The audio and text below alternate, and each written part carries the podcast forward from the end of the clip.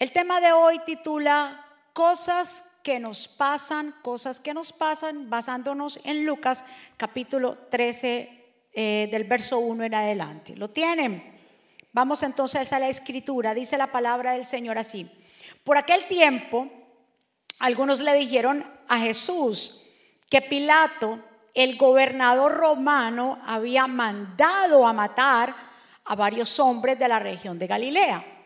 Esto les había sucedido mientras ellos estaban en el templo ofreciendo sacrificios a Dios. Jesús le dijo, ¿creen ustedes que esos hombres murieron porque eran más malos que los demás habitantes de Galilea? De ninguna manera.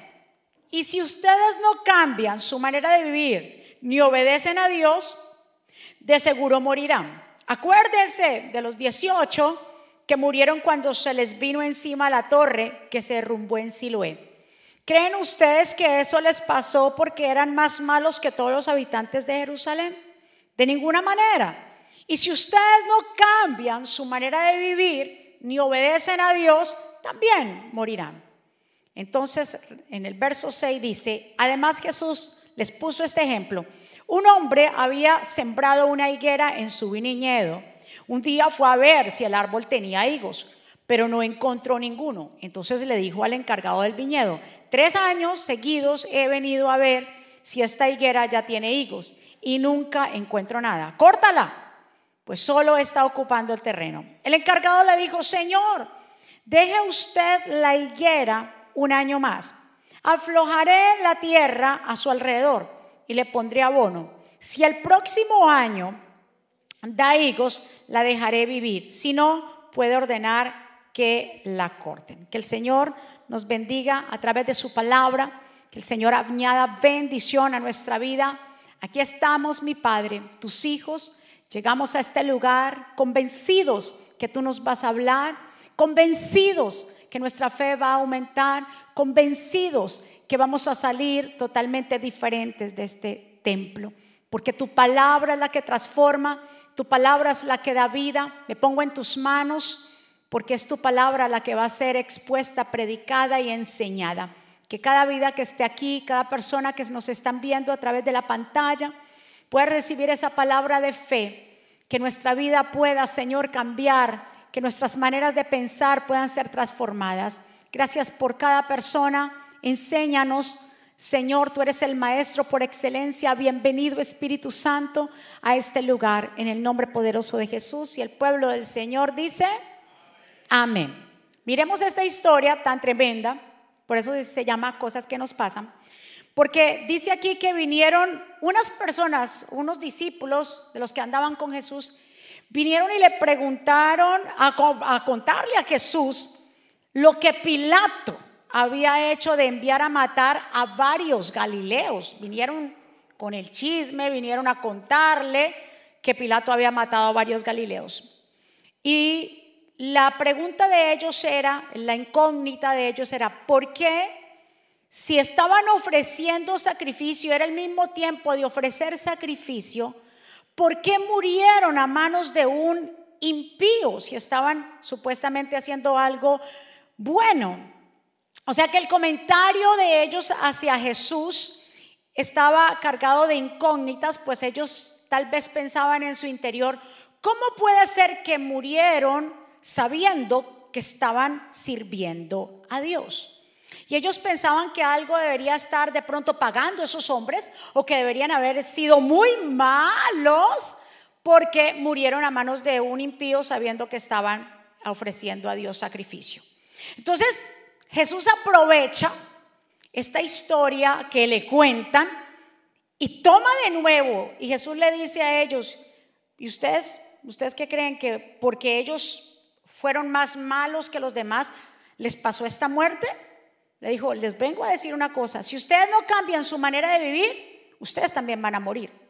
Entonces, después Jesús le habla le dice, ah, y les vengo, si ustedes están aterrados, de esta muerte tan horrible que me están diciendo que Pilato hizo con estos galileos, pues se acuerdan de aquellos hombres, esos 18 hombres galileos, ¿Verdad que si esos 18 hombres que estaban en la, en la, en la torre, que estaban haciendo una torre de Siloé, que murieron? Entonces vuelve el Señor, replica, le dice, ¿ustedes creen que ellos murieron por el derrumbe de esa torre porque eran más malos que los demás? No, le dice Jesús. Y si ustedes no se arrepienten o no cambian su manera de vivir, también morirán. Entonces Jesús hace dos réplicas aquí y una forma nos habla de la historia que el Señor le cuenta de la torre de Siloé, una torre que probablemente formaba parte del antiguo sistema de fortificación sobre los muros de la ciudad de Jerusalén. Entonces ahí murieron 18. Lo que ellos estaban y Jesús quería llevarlos a la confirmación era que la muerte nos puede tocar a todos. Eso es lo que Jesús le estaba diciendo. Ellos están preguntando, ¿por qué si estaban haciendo algo bueno, por qué les vino la muerte y sobre un impío? Y Jesús vuelve y les cuenta los 18 que los mató esa, ese derrumbe en Siloé.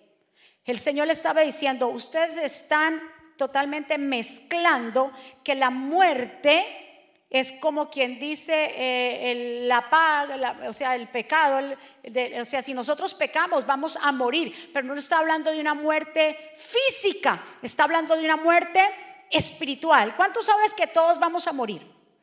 Entonces ya estaban creyendo que eran muy malos y por eso le había venido. Entonces la muerte, a todos nos va a tocar la muerte. Yo sé que a la gente no le gusta cuando se habla en la casa y que va a morir. Ay, no me hable de muerte, pero es que todos vamos a llegar a esa parte. La muerte nos va a tocar a todos sin importar que seamos buenos o seamos malos.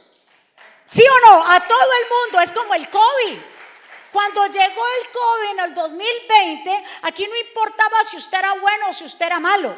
Si usted tenía plata o no tenía plata, a todo el mundo le llegó el COVID. ¿Sí o no? Incluso mucha gente que no en el principio de la pandemia no le dio COVID, muchas personas se creían más santas que otros. Uy, a mí yo estoy ungido, a mí no me ha dado el COVID. Y un montón y te amando todo el mundo, la familia me dio COVID, usted se sentía, mucha gente yo la vi como pavo real. O a mí no me dio el COVID, es que quién sabe qué estarán haciendo esos que les dio el COVID. Entonces todos los que murieron por el COVID era porque estaban haciendo algo malo. No, simplemente les llegó el tiempo de partir a la presencia de Dios. ¿Cuántos están de acuerdo conmigo? Lo que pasa es que nosotros queremos que cuando llegue, o sea, el Señor va a usar cualquier circunstancia, cuando nos llegó el tiempo de partir de esta tierra, el Señor va a usar lo que sea. Yo sé que muchos cristianos tienen la errónea eh, pensamiento que el que se muere sentado, como el profeta aquel que murió sentado, que dijeron de dónde venía por allá el profeta, no quiero hablar de su nombre, que murió sentado en la presencia de Dios y murió tan tranquilo. Todos los cristianos quisieran morir así y piensan que van a morir así. Pero la Biblia me dice en Segunda de Reyes, capítulo 13, eh, que Eliseo, y el pastor habló hoy mucho de Eliseo, que Eliseo murió de la enfermedad que él padecía. Eliseo sanó a mucha gente. Eliseo hizo más milagros que Elías. Eh, pero Eliseo se enfermó y murió. Pero la gente dice, ay, está enferma, ¿qué será? ¿Qué estará pagando? Es que nosotros somos más crueles que estará pagando, como le dije, lo del COVID. Y aquellos que se burlaban, que en el 20 no le dio, en el 21 se tuvieron que enfrentar con eso. ¿Es que acaso la muerte o las enfermedades va a escoger el que es más santo, el menos santo, al que, al que tiene o el que no tiene? Cuando llegó la hora de morir, Dios va a usar lo que sea para llevarnos. Nadie quiere morir usted, nadie quiere morir en un accidente, nadie quiere morir ahogado. La gente dice, que yo no me muera ahogado, que yo me muera ahí, Señor, que me llegue la muerte y un suspiro.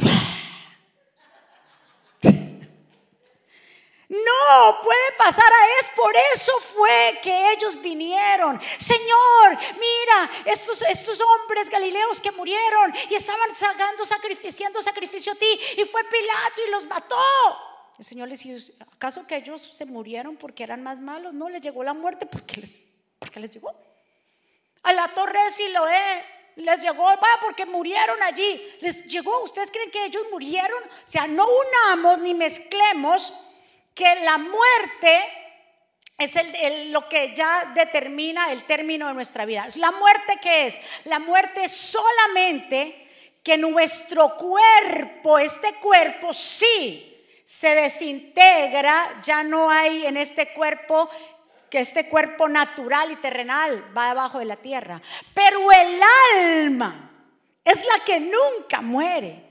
Pero el alma es la que tiene aún muchísimo más valor.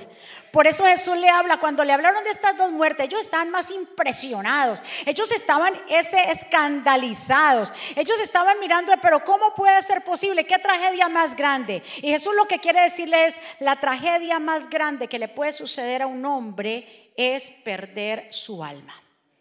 Esa es la tragedia, no como tú vas a morir. La tragedia, lo más horrible, el Señor le estaba diciendo, ustedes están escandalizados por la muerte de estos, pero la tragedia más grande es la muerte espiritual. Es el alma, como dice Mateo 16, haciendo alusión al alma. Dice, si nosotros tratamos de aferrarnos a esta vida, la vamos a poder perder. Pero si entregamos nuestra vida por causa del Señor, la salvará. Dice, ¿Qué se gana el hombre con obtener y con ganarse el mundo entero si su alma se pierde? ¿Hay algo más valioso que el alma? ¿Qué es lo que usted tiene más valioso? No me diga que los ojos azules que usted tiene, porque esos ojitos se los van a comer los gusanos. Ay, lo siento, lo siento, lo siento. Vengo a tumbarte ese caballito.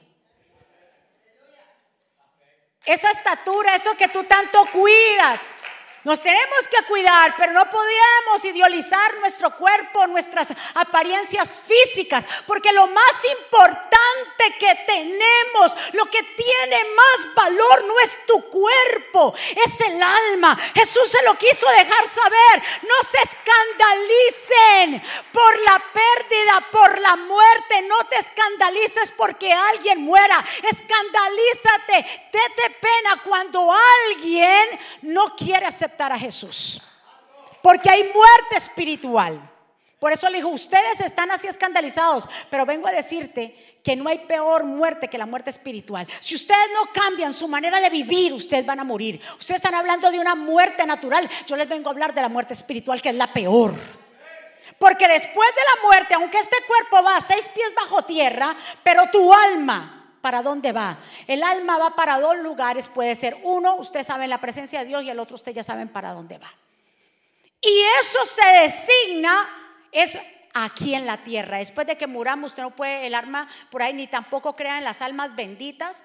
Que es que por ahí, échale, a mí me, nos decían eso, es que, es que échale eh, eh, aguardiente a las aguas benditas para que yo no sé qué, qué, qué. Ah, eso no existe, las almas benditas que le llaman solo demonios. Pero después de que alguien muera, ni te van a jalar los pies. ¿A cuánto nos dijeron que viene la abuelita y le va a jalar los pies cuando esté muerta? Y uno se moría del susto.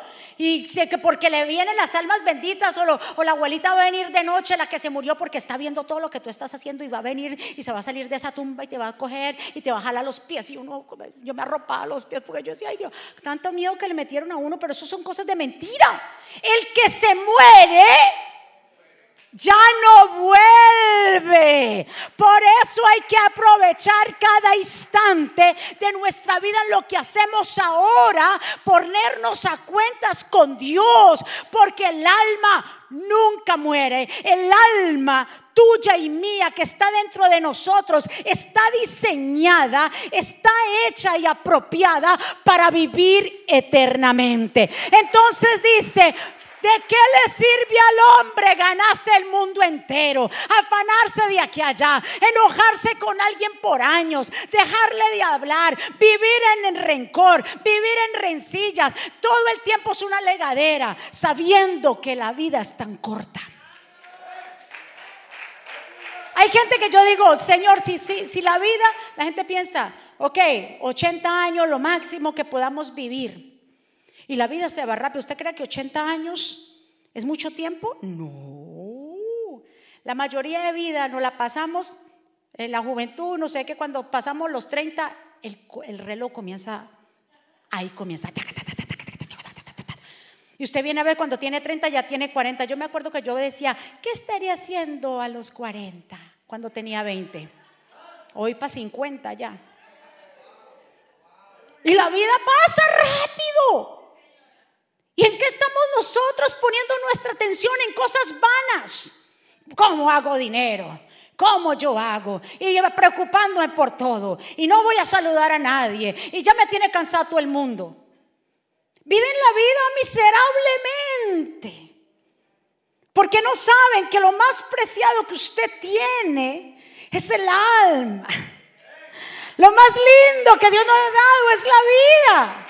Y la desperdiciamos tenemos que trabajar, pero no voy a permitir que el trabajo me robe el gozo ni las fuerzas. Hay gente que anda por ahí que ya no puede más, pero no es por el trabajo, son las cargas que te llevas a tu casa. ¿Cuántos están de acuerdo conmigo? La muerte no es la terminación de este cuerpo natural, más ni la, no es la terminación de la vida, porque nuestra alma no muere. Es por eso que la enseñanza de Jesús, cuando les dijo, hizo hincapié, mire, si usted lee lo que leímos otra vez en su casa, en Lucas 13 le habló dos veces hizo hincapié en esto y le dijo, si ustedes no cambian su manera de vivir, ustedes van a morir espiritualmente. ¿Estamos de acuerdo en eso? Entonces, lo más valioso que tenemos que es el alma. Entonces, el punto que Jesús estaba tratando de decir es que Dios ni castiga ni recompensa en función al mérito del hombre, ¿verdad? Mucha gente dice hay que ser muy bueno o hay que ser muy malo. No, Dios no mira nuestros él no mira nuestra propia justicia. Si algo Dios nos da o somos merecedores de algo, no es por nuestros propios méritos. Es porque el mérito se lo lleva Jesús, porque Él fue que pagó en la cruz del Calvario. Ningún hombre puede decir, es que yo soy el más bueno de los más buenos, buenos que merezco entrar al cielo. Ni nadie puede decir, yo soy el malo de los más malos que no puedo entrar al cielo. La justicia no se trata ni lo, ni lo que tú y yo hagamos, se trata de lo que Jesús hizo en la cruz del Calvario. Denle un aplauso fuerte al Señor.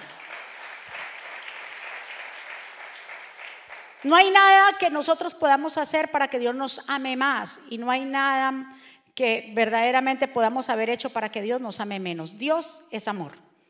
Tú no puedes afanarte es que para que Dios me dé un poquito más de amor. Dios ama y ama Punto. Él no te va a amar menos ni te va a amar más como nosotros enseñamos a nuestros hijos y pensamos que nosotros somos igual que el Padre. ¿Verdad que sí? Muchas veces, o hasta con las mascotas. Usted cuando una mascota usted la quiere entrenar, ¿qué le da? Un treat. Good boy, good girl, venga. Y ahí lo hace por el treat. Y se mueve por el treat. El Padre, el Padre que tú y yo tenemos, nos dice que Él antes de fundar el mundo, Él nos amó y nos escogió.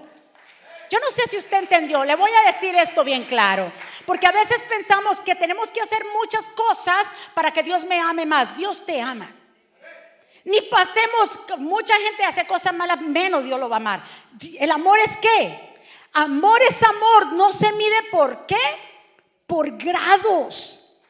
Y nosotros los cristianos somos muy crueles en eso.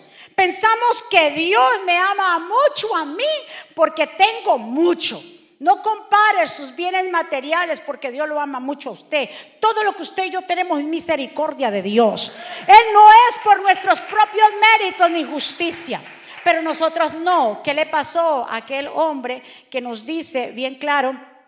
Que Jesús habla de la parábola y dice del ejemplo, dice que hubo un hombre que necesitaba trabajadores y se fue a buscar trabajadores y salió muy temprano encontró unos trabajadores en la plaza y le dijo a los trabajadores, a esos trabajadores, vengan a, trabajar en, en, mi campo. Y se fue y volvió y salió a las 9 de la mañana, Mateo capítulo 20. ¿Verdad que sí? Volvió y salió en, la en las 9 y recogió a otros. Dice que después a las 12 recogió a otros jornaleros. Digo, camine para que trabaje allá en mi campo. Y se los llevó. Luego volvió a salir a las 3 de la tarde. ¿Y ustedes qué hacen aquí? Camine y se los llevó Luego a las cinco y a los de las cinco le dijo, ¿ustedes qué hacen aquí desocupados? Señores, que nadie nos ha contratado a nosotros. Camine, que sé yo se los, me los llevo.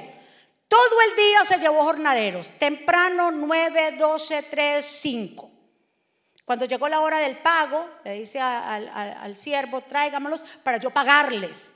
Entonces empezó por aquellos que llegaron a las 5 y le dio a los de las 5, les pagó como si hubieran trabajado un día entero. Entonces los que vinieron desde temprano dijeron, uy, si eso fue así a estos que solamente trabajaron una horita, a nosotros cuánto nos darán cuando él vio que a todo el mundo le da igual. Dice que ellos se enojaron y hablaron mal del dueño. Y él le dijo, vengan acá. ¿Y ustedes por qué están hablando mal de mí? ¿Por qué están chismeando y bochinchando de mí? Y eso lo pongo yo pues. ¿Por qué ustedes están haciendo eso? Yo con ustedes acordé un precio. Y si yo acordé el precio con ustedes trabajando de esa manera, no es que hemos aguantado mucho calor, es que hemos aguantado mucha sed. Yo soy el que paga y yo acordé con ustedes. Pero nosotros no queremos juzgar al que hace menos, que le caiga un rayo, que lo porta un rayo. Sí, somos crueles. El Señor ama y el sol sale para todos, buenos o malos. Pero ¿cómo puede ser, como dice el, salmista, dice, yo me pregunté, ¿y por qué los malos prosperan? Pero yo fui a la casa tuya y me di cuenta, Señor, ¿por qué? ¿Por qué prosperan? Y a veces nos enojamos. Aquel impío que yo veo que roba a la gente, que le cobra más. Ese tipo tiene, como dicen algunos de nuestros países, tiene una troca bien grande, tiene una casa bien grande y le roba todo el mundo. Y yo, que el sol sale para todos. El amor de Dios, por eso es que es así. Porque así como estos jornaleros que vinieron de tarde se les pagó igual y los otros se enojaron, ¿cuántos de los cristianos nos enojamos? Porque Dios hace cosas grandes con los que, nos, los que son impíos. Los que pasa es que ellos son buenos administradores, ellos saben administrar las cosas. ¿Cuántos están de acuerdo conmigo? Queremos que la gente pague, somos tan crueles, eso le pasa Decimos, eso le pasa, ve a tal persona le pasó tal cosa, eso le pasa. Eso le pasa, eso mejor dicho le pasó porque era malo, porque era mala. No, hay cosas que van a pasar, cosas que nos pasan. ¿Cuántos están de acuerdo conmigo? Hay cosas que nos van a pasar. Y Dios dice la escritura bien claro, como dice Efesios 1:4, que Él nos ama, dice incluso Él nos amó y nos eligió en Cristo. ¿Verdad que sí? Dios nos amó primero, primero en Juan 4, 19, nos amamos, nosotros amamos porque Él qué? Pero si tú y yo no habíamos nacido y Dios no sabía, no, no, no es que no sabía, Dios sabía lo malo que éramos, lo perverso, lo injusto, los mentirosos, los incrédulos que eran, mas sin embargo, ¿qué hizo? Nos amó primero. El amor de Dios no se basa en lo que nuestra propia justicia, el amor se basa en lo que Jesucristo hizo en la cruz del Calvario. Jesús le tocó que vivir una experiencia. Cuando en Lucas 9:52 dice que Jesús envió unos mensajeros al pueblo de Samaria para que fueran a buscar a pasar la noche, pero dice que la gente de la región no quiso recibir a Jesús porque sabían que viajaba a Jerusalén. Cuando los discípulos, Santiago y Juan, vieron lo que había pasado, le dijeron a Jesús, Señor, mira esta oración, Señor, permítenos orar para que caiga fuego del cielo, destruya a todos los que viven ahí. ¡Ay Dios, cuántos somos así! Que caiga fuego del cielo, que destruya a todo el mundo. Aprobaron tal ley, que se destruya esa ciudad. ¡Ah! Así somos. Tal cosa ya, la perversión, Señor, cae fuego del cielo que destruye a todo el mundo. Pero Dios no es así. Dios es paciente. Dios es misericordioso. Dios no obra como nosotros obramos. Dios no piensa como nosotros pensamos. Nosotros queremos que todo el mundo pague, que pague aquel, que pague aquel, que pague aquel. Y andamos así, que pague todo el mundo. Por eso gente se enoja con Dios y pregunta, ¿y dónde está Dios? ¿Y por qué a mí sí, por qué a mí no? Recuérdese que, ¿qué es lo que dice la escritura? Que el sol sale para todos. Mire lo que está en Mateo 5:43. Ustedes han oído que se dijo, ama a tu prójimo y odia a tu enemigo. Pero yo les digo, amen a sus enemigos y oren por quienes los persiguen, para que sean hijos de su Padre que está en el cielo. Él hace que salga el sol sobre malos, ay, sobre buenos, y que llueva sobre justos e injustos. Si ustedes aman solamente a quien los aman, ¿qué recompensa recibiréis? ¿Acaso no hacen esto a los recaudadores de impuestos? Y si saludan a sus hermanos solamente, que, den más, hacen ustedes. ¿Acaso no hacen esto a los gentiles? Por tanto, sean perfectos, así como su Padre Celestial es perfecto. Ese es el amor de Dios. Y a veces decimos, es que cosas que me pasan o no le pasan a otros porque están pagando. Igualmente que los, los, amigos de Job le preguntaron a Job, ¿por qué estás así con esa enfermedad? Cuando alguien se enferma, la gente pregunta, ¿y qué estará pasando? ¿Qué puertas habrá abierto?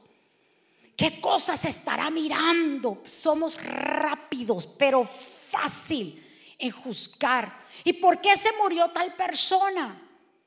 ¿Qué nos importa a ti y a mí? Si Dios quiere obrar con alguien de una manera como Dios quiere obrar, que lo haga. Él es Dios y Él es un juez justo. Lo que tú y yo tenemos que hacer es hacer nuestro qué? Trabajo.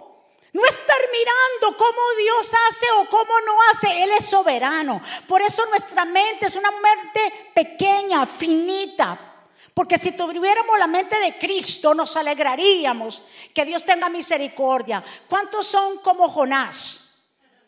Ajá. Sí, mucha gente es como Jonás. Que el Señor le dé una palabra, vaya a Nínive y vaya y predíquele que, voy a, que la voy a destruir. Y Jonás, sí, pero hipócrita, porque se montó al barco sabiendo que estaba desobedeciendo a Dios y le dijo, ¿quién tú eres? Yo soy un servidor del Dios viviente, sí, sin vergüenza. Un siervo del Dios viviente donde te estás yendo para otro lado, te estás yendo para, para España en vez de irse para Nínive. Y somos así. Y cuando Dios tuvo misericordia de quién, de Nínive, ¿qué fue lo primero que hizo Jonás? ¿Qué fue lo que hizo? Dígamelo usted. Se enojó ¿Cuántos cristianos enojones hay? Porque Dios tiene misericordia. Pero si me hizo daño, pero si me robó la plata, pero usted mira cómo me trató, ¿cómo puede ser posible? ¿Que tiene que? No puede ser, Señor. Y mírame a mí, hombre, que yo estoy, que no tengo ni un centavo aquí en el bolsillo y ese otro que me... Dios hace como Él quiere. El sol sale para todos, justos o injustos, buenos o malos. Ahora el trabajo lo tenemos que hacer tú y yo. Y Jesús por eso le dijo, le dijo a ellos, dejen estar mirando la muerte de estos, preocúpense por sus almas. Si ustedes no cambian su manera de vivir, ¿ustedes creen que ustedes van a, a tener vida eterna? No, si ustedes no cambian su manera de vivir, si no cambian su conducta, si ustedes no se alinean con Dios, va a haber muerte espiritual. Dejémonos de estarnos preocupando por esta vida que es tan vana, tan corta, tan efímera, tan que es como dice la escritura, la vida que nosotros tenemos es como un como el uno, como el humo, como la neblina, que hoy está y mañana no está. Así es la vida. La gente se aferra y pierde lo más principal, que es la comunión con Dios, que es el alma. Denle un aplauso fuerte a papá. En Juan capítulo 9 nos habla que había un joven ciego y que cuando Jesús iba pasando por ahí, los discípulos le preguntaron, ¿por qué, yo por eso te digo, nos identificamos y yo me identifico con eso porque somos así. Y cuando vieron a ese joven ciego que estaba ahí, le preguntaron a Jesús, Jesús, los discípulos, Jesús, ¿quién pecó para que ese hombre esté tan ciego ahí tirado? ¿Quién pegó, él o los papás? Y Jesús lo mira. Jesús dice, Ay, digamos, así soy, ¿qué vamos a hacer con estos discípulos? Y Jesús los mira y le dice, ni él, ni el papá, ni la mamá pecaron. No pecaron, ellos no. Es que este hombre no hacía, hoy, aquí hay una cuestión, este hombre nació así es para que la gloria de Dios, los milagros de Dios se manifiesten. En pocas palabras, se lo voy a leer textualmente. Le dice el verso 4. Dice, leemos el, el verso 3. Jesús le respondió, ni él ni sus padres tienen la culpa. Nació así para que ustedes vean cómo el poder de Dios sana. Mientras yo esté con ustedes, oh my God, miren esto, hagamos el trabajo que Dios, que Dios mi Padre me mandó a hacer. Vendrá el momento en que ya nadie ah, podrá trabajar. Mientras yo esté en el mundo, soy la luz del mundo. ¿Qué le está queriendo decir? Dejen de criticar y hagamos el trabajo que Dios nos mandó a hacer. Dejen de estar mirando quién pecó, quién no pecó. Si están así porque pecó, porque si es malo, porque si es bueno, porque se lo merece, porque no se lo merece. Hagamos el trabajo el trabajo tuyo es mío. Ir a hacer luz de este mundo, rescatar a los que están perdidos, alegrarnos de aquellos que de tal vez se fueron pero regresaron a casa. Ese es el trabajo tuyo y mío. No mirar quién fue, quién no se fue, quién hizo, quién no hizo, quién prosperó o quién no prosperó. Jesús le dijo, no miren eso, hagan su trabajo. Diga conmigo, yo voy a hacer el trabajo. Hay cristianos que son así como Jonás, que se fue tal vez un hermano, se fue para el mundo, se revolcó y vino dijo, hmm, ¿quién, ¿quién sabe por qué vino a la iglesia? ¿Cómo le habrá ido el trabajado? Míralo cómo vino. Alegrate. Haz fiesta. Salúdalo en vez de criticar. Ah, es que tuvo que pasar las buenas, la, la Niagara en bicicleta, eso mejor dicho, míralo cómo llegó. Ahí está. ¿Ya lo viste? ¿Ya lo viste? Regresó fulanito de tal. ¿Y qué? Alégrate. Gózate. Como el padre del hijo pródigo, porque más pródigo era el que estaba en la casa que cuando él vio que el padre se alegró porque el hijo pródigo llegó, llegó sí en bancarrota, pero llegó. Llegó ante el padre. Dice ahí que el hijo mayor que había quedado en la casa le preguntó al papá, hijo, ¿y por qué, cómo? ¿Que quién llegó? Sí, mi hijo que estaba muerto, que lo consideraba muerto hoy vive. Sácale en unas sandalias, póngale en un anillo, cámbiale su ropa y maten allá una vaca, un cordero, algo, hagamos un asadote aquí argentino, aquí un asado de esos argentinos. Hagamos un asado aquí. Pero papá, yo.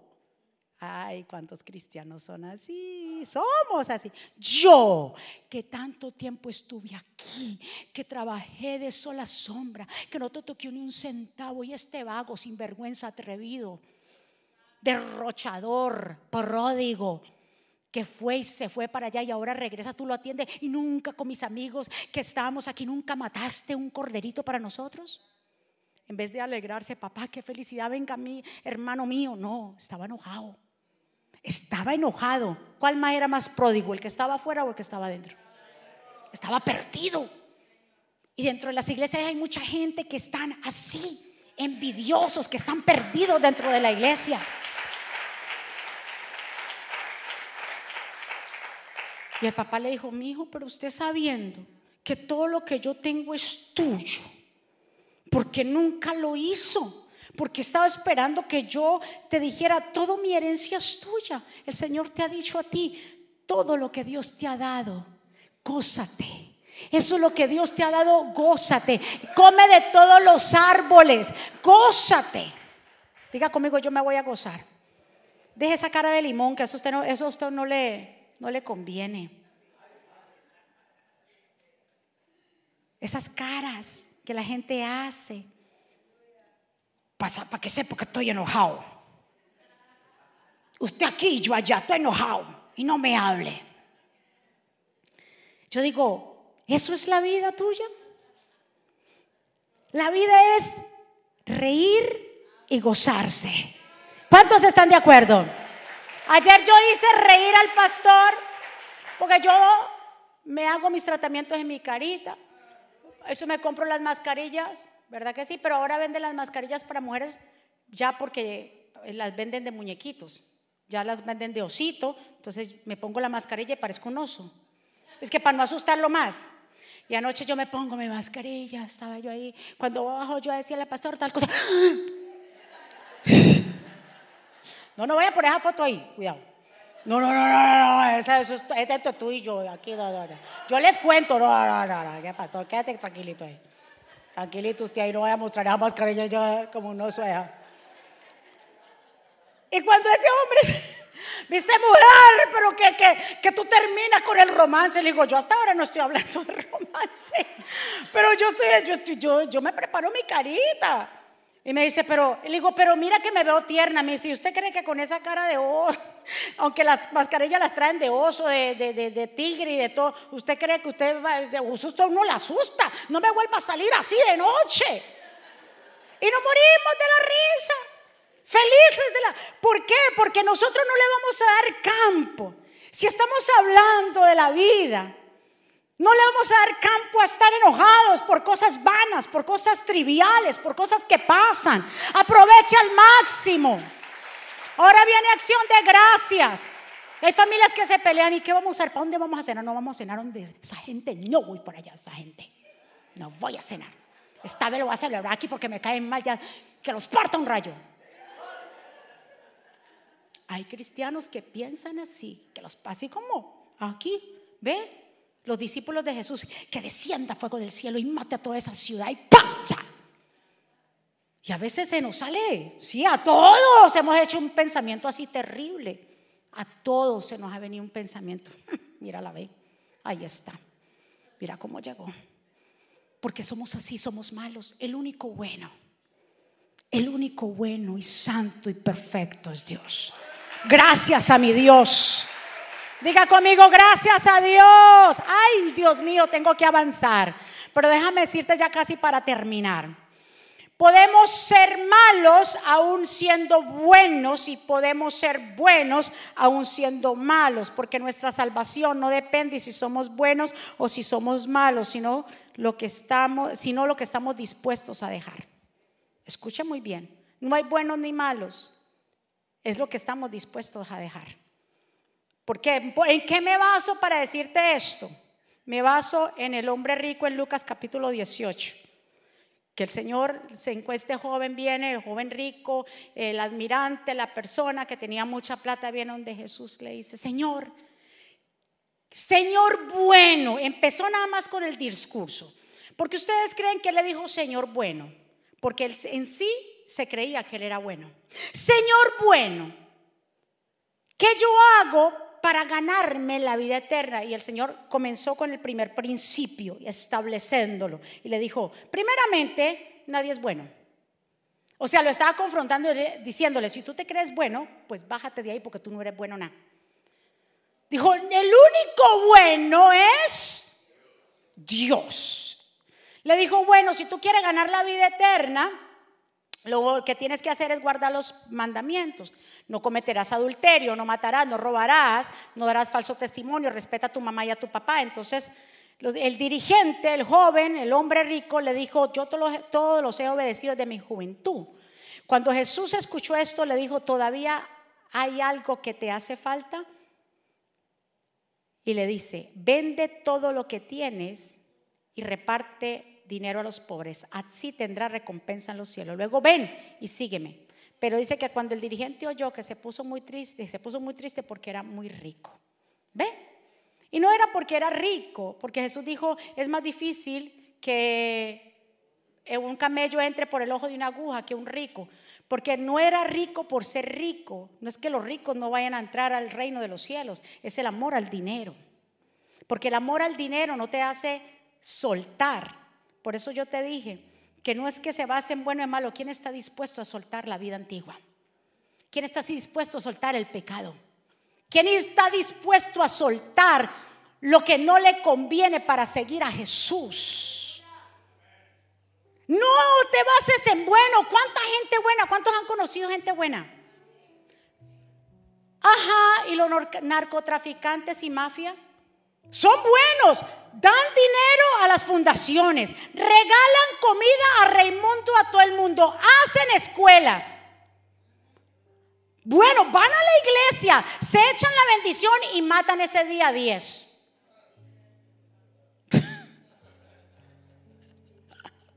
Póngase a pensar. Y le decimos que bueno, pero ¿por qué le decimos bueno? Ah, porque está haciendo obras de caridad. ¿Mm? Nos basamos que lo bueno es por lo que yo haga. Dios no te está a ti llamando si tú eres bueno o si eres malo. Dios te está llamando al arrepentimiento. ¿Cuál fue el mensaje de Jesús? ¿Cuál fue el mensaje de Juan el Bautista? Arrepentíos, porque el reino de los cielos se ha acercado. En otras versiones que dice, cambien su manera de vivir para que cambien su manera de pensar. Dios no te está diciendo, no te consideres bueno. la gente dice, yo soy más bueno. ¿Cuánta gente dice, yo necesito ir a una iglesia? Ve a pa, ve a ma. O a un amigo de trabajo, un compañero, camine para la iglesia. Yo, yo no necesito. Yo no le hago daño a nadie. No fumo, no bebo, no tomo. Todo el chequecito se lo entrego a la mujer. Yo no hago nada. ¿Por qué yo tengo? ¿Sabe por qué la gente dice así? Porque está basando su salvación en las obras.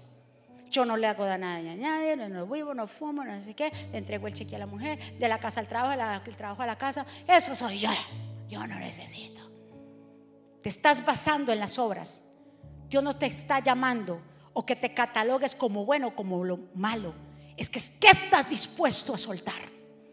¿Qué estás dispuesto a sacrificar? Arrepentirse. Y gente dice, ¿me tengo que arrepentir de qué? Yo sí que me tengo que arrepentir. El que se crea que no tiene que arrepentirse, como le dije la otra vez, cae en la categoría de los sanos. Y Jesús no vino por los sanos, sino por los enfermos. Y yo estaba muy enferma. Yo estaba agonizando, yo estaba enferma. Si Jesús no viene por mí, me rescata, yo me hubiera muerto y ido para el infierno. Y usted, o muchos pensarán, ¿qué será la pastora que hizo en su juventud? Estoy como Jesús.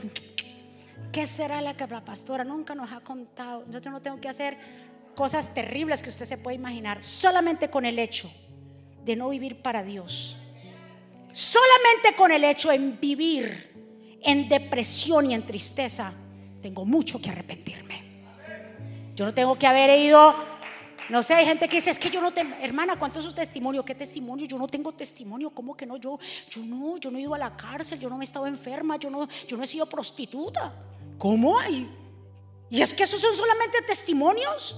No, el mayor testimonio tuyo y mío es que el Señor nos haya sacado de la muerte, de la oscuridad, que Dios se haya acordado de nosotros, que nos haya dado soplo de vida. ¿Cuántos están de acuerdo? No bases tu justicia o tu propia justicia en las cosas que haces. No corriendo más vas a ganar el favor de Dios, ni corriendo menos lo vas a desagradar. ¿Qué tanto estás dispuesto a soltar?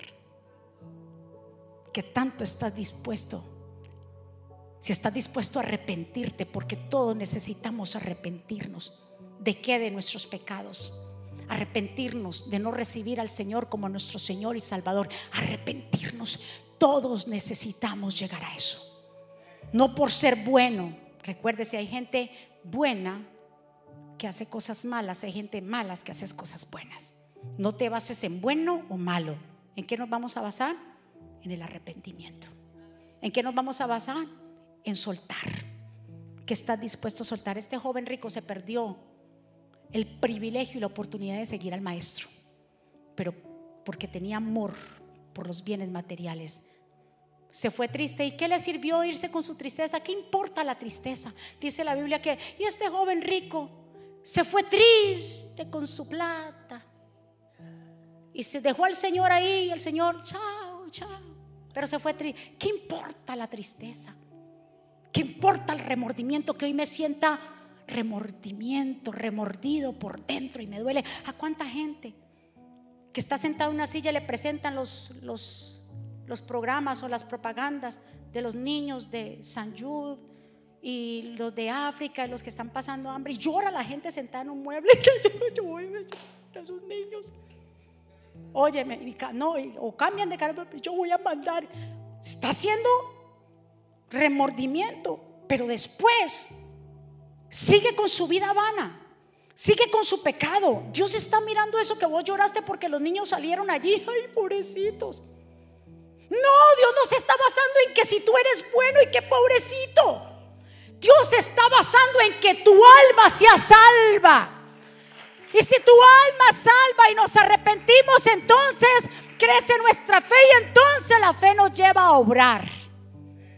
Pero nadie porque tenga buenas obras va a ganar el cielo.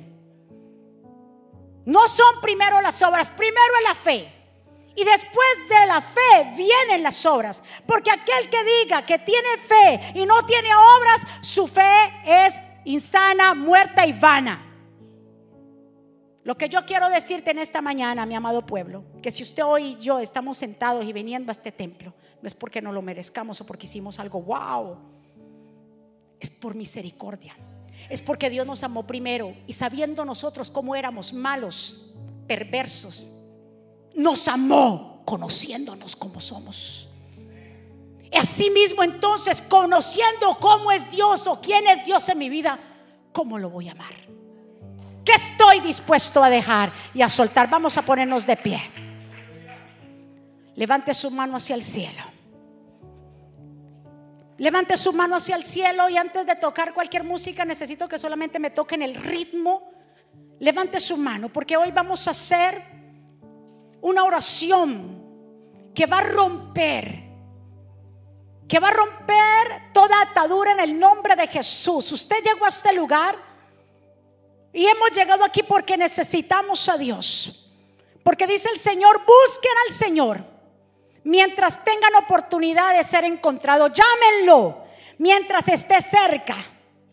Que el perverso deje de hacer lo malo, soltar. Escuchen. Que el inicuo deje de hacerlos mal, pensar con malos pensamientos que se vuelvan al Señor, así Él tendrá compasión de ellos. Que se vuelvan a nuestro Señor Dios, porque Él es generoso para perdonarlos. Busquemos al Señor mientras tanto pueda ser hallado. Mientras tanto tú y yo estamos sentados aquí en la oportunidad que Dios nos está dando. ¿Qué nos gana con ganar el mundo, con afararnos, tener tantas cosas, bienes materiales? Pero si nuestra alma se está perdiendo. ¿Qué nos ganamos con acumular y tener tantos planes de retiro? Pero mientras tanto no hay un arrepentimiento, no hemos querido soltar el pecado, la inmundicia, el dolor, el pasado, las transgresiones. Tenemos mucho que arrepentirse, arrepentirnos. Hay gente que dice, yo no me tengo que arrepentir de nada, yo sí. Y el que se crea, le digo yo, que no tiene nada que arrepentirse, cae en la categoría de los sanos. Y todos diga conmigo, dice la escritura, todos estábamos destituidos de la gloria de Dios. Y todos es, todos. Quiero orar por ti en esta mañana. Yo quiero desatar una palabra para tu vida en el nombre de Jesús. Tú no llegaste aquí solamente por hacer acto de presencia, porque es domingo.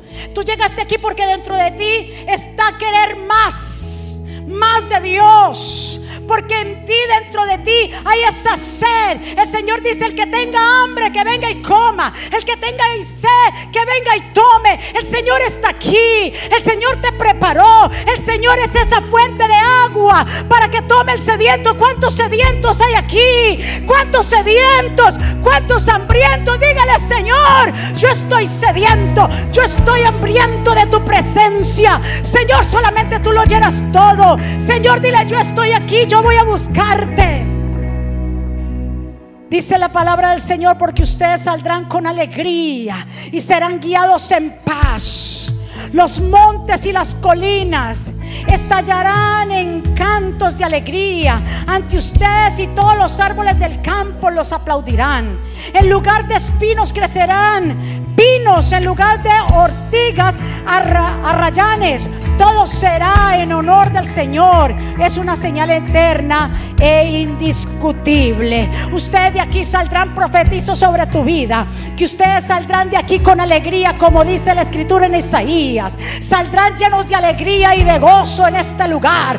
Porque Dios a partir de hoy ha comenzado a hacer una obra. Porque hoy tú y yo vamos a reconocer que necesitamos a Dios. Pueblo de Dios, pueblo de Dios, Jesucristo vive. Los que están aquí, vamos. Dios. Los que están aquí, los que están aquí, los que están allá, levante su mano y adore. Y adore porque Él es bueno. Dele gracias a papá, dele gracias a Dios. Profetizo en el nombre de Jesús que antes de que se termine este año, verás promesas cumplidas en tu casa, en tu negocio, que Dios dará testimonio sobre tu vida, que Dios te pondrá y te sellará, te pondrá con gente que nunca que tú te ibas a sentar. Dios pondrá gracia, pondrá favor.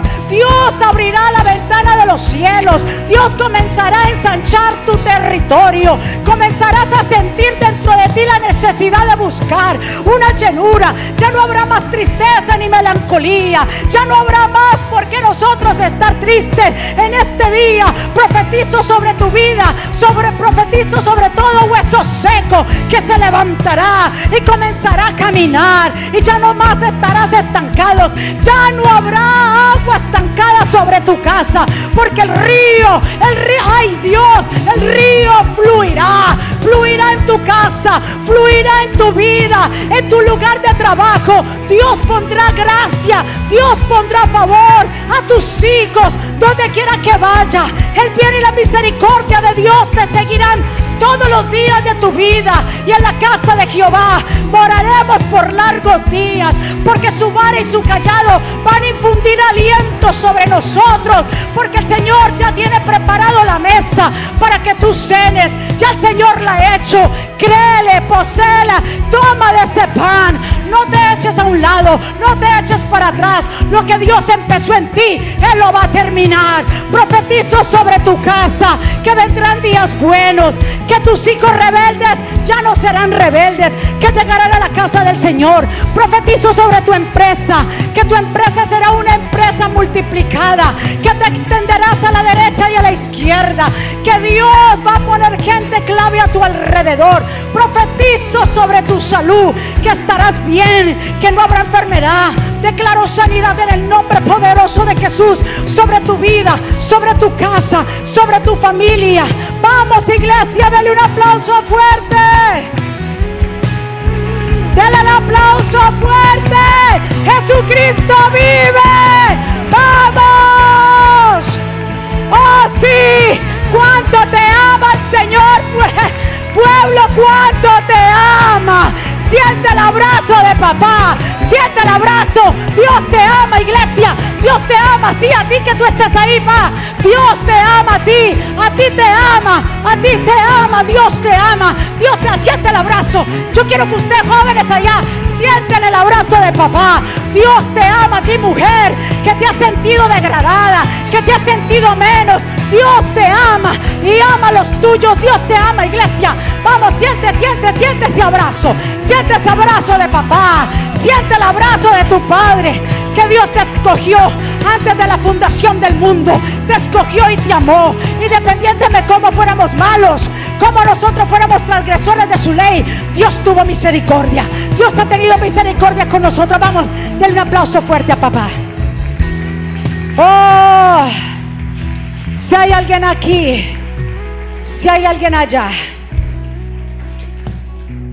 que quiere abrir el corazón a Jesús, que desee este, que este mensaje de arrepentimiento, de volver a Dios, si te ha tocado en tu corazón y tú has dicho, yo estaba como el hijo pródigo en la casa, alégrate hoy porque ha llegado la salvación a tu vida. Mientras tanto esté el Señor, mientras tanto pueda ser hallado, búscale. Si alguien quiere hacer esta oración de fe, yo te invito que donde te estás, repitas conmigo, Señor Jesús, yo te doy gracias por mi vida. Yo te pido perdón por mis pecados. Yo te recibo como mi Señor y suficiente Salvador. Perdóname. Ayúdame, enséñame, Jesús. Invoco al Padre, al Hijo y al Espíritu Santo. Lléname, Señor. Sé que soy pecador y que necesito tu perdón. Yo me arrepiento de mis transgresiones. Vuelvo a ti como mi Padre. Enséñame a vivir una vida separada para ti y escribe mi nombre en el libro de la vida, en el nombre de Jesús. Denle un aplauso fuerte. ¿Quién vive? ¿Quién vive? y a su nombre. ¿Cómo está el pueblo? Jesucristo vive. Vamos, que se escuche en el cielo. Que salimos de aquí renovados. Que salimos de aquí transformados. Que salimos de aquí convencidos de que lo que Dios empezó en nosotros, la buena obra, Él la terminará en nosotros. Del otro aplauso fuerte a papá. Uh, aquí nos pudiéramos quedar toda la tarde, pero sabemos que hay otro servicio que ya nos pasamos de hora. Pero entendemos que hay momentos en que Dios comienza a hacer, como todos los domingos, Dios hace cosas maravillosas en este lugar. Así que le invitamos a las personas que nos están viendo, que están cerca. No lo mires de lejos, si está cerca, ven hasta acá y congrégate en ministerio, que aquí pasan cosas sobrenaturales. De otro aplauso fuerte a papá. Amén. Es su misericordia. Nos vamos a despedir. Levante su mano. Jehová te bendiga y te guarde, pueblo. Jehová haga resplandecer su rostro sobre ti, tenga de ti misericordia, que Jehová alce sobre ti su rostro y ponga en ti paz. Declaramos cielos abiertos sobre tu casa, una semana de bendición, una semana prosperada, una semana donde Dios nos hablará. Estaremos aquí el miércoles celebrando Día de Acción de Gracias porque tenemos tanto que celebrar y darte gracias, Padre. Pueblo del Señor, y termino con estas palabras, vivan en gozo, sigan creciendo hasta alcanzar la madurez, anímense los unos a los otros, vivan en paz y armonía. Entonces el Dios de amor y paz estará con ustedes ustedes que la gracia de nuestro Señor Jesucristo, el amor de Dios y la comunión con el Espíritu Santo sea con todos ustedes. Dios me los bendiga, Dios me los guarde. Saludos a los unos a los otros. Bendiciones. Así que a recoger el pavito por la parte de atrás. Gracias.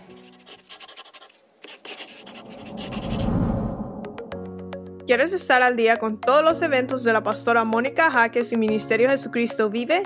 Ahora lo puedes hacer introduciendo la aplicación Mónica Hackes, ahora disponible en la tienda de aplicaciones de Apple y Google. Es muy fácil de usar y contiene un menú útil y de acceso rápido. Ahora podrás acceder al último libro de la pastora Mónica, eventos, palabras de fe e incluso comunicarte con nosotros vía chat. También puedes seguirnos en Facebook, Instagram, Twitter y YouTube para ver servicios de poder en vivo y recibir reflexiones, palabras de aliento y mensajes diarios. No esperes, descarga la aplicación ahora.